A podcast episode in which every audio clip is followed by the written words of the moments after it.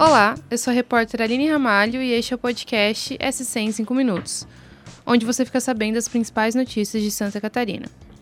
Vamos aos destaques dessa quinta-feira, dia 19 de janeiro de 2023.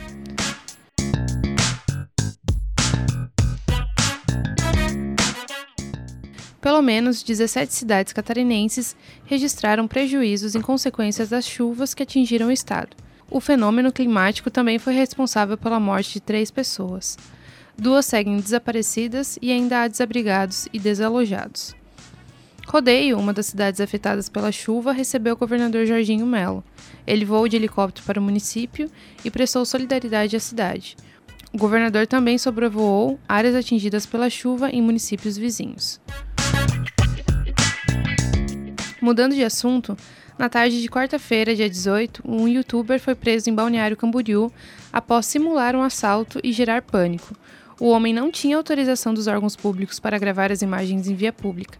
De acordo com o depoimento de testemunhas à polícia, o youtuber teria apontado uma arma, mandado pessoas irem embora com voz e gestos. As pessoas fugiram e pediram ajuda. Então, a polícia foi chamada. A operação mobilizou toda a equipe de patrulhamento do município, além do helicóptero Águia 7, para localizar possíveis suspeitos, e também equipes da polícia de Itapema e Itajaí fizeram barreiras na BR-101. No processo, outras ocorrências em Balneário Camboriú deixaram de ser atendidas por conta da gravidade da situação. O homem foi localizado em sua casa e as armas usadas na simulação eram de airsoft. Por conta do prejuízo no atendimento da PM em outras ocorrências, o homem foi preso em flagrante. Dois suspeitos de participar de uma chacina que matou seis pessoas em Joinville foram presos na manhã desta quinta-feira, dia 19. O crime aconteceu no dia 8 de janeiro e envolveu dez moradores da mesma casa. As vítimas foram encontradas carbonizadas dentro de um carro. Outras três pessoas que estavam na casa conseguiram fugir e uma pessoa permanece desaparecida.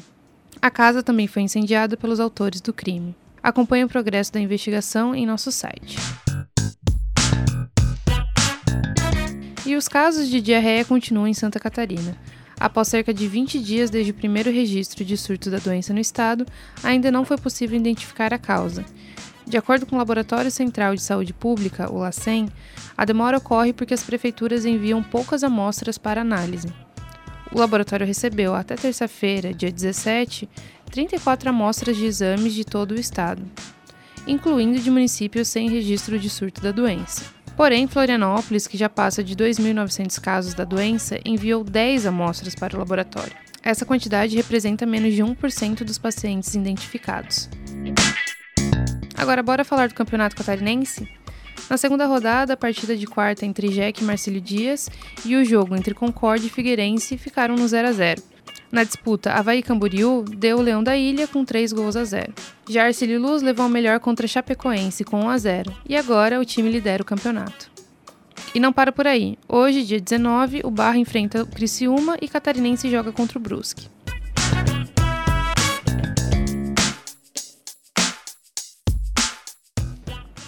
Esse foi o SC em 5 minutos, o podcast do NC Total, publicado de segunda a sexta-feira.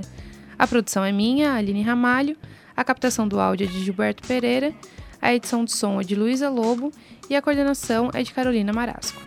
Essa e outras notícias você pode conferir em nsctotal.com.br. Até a próxima!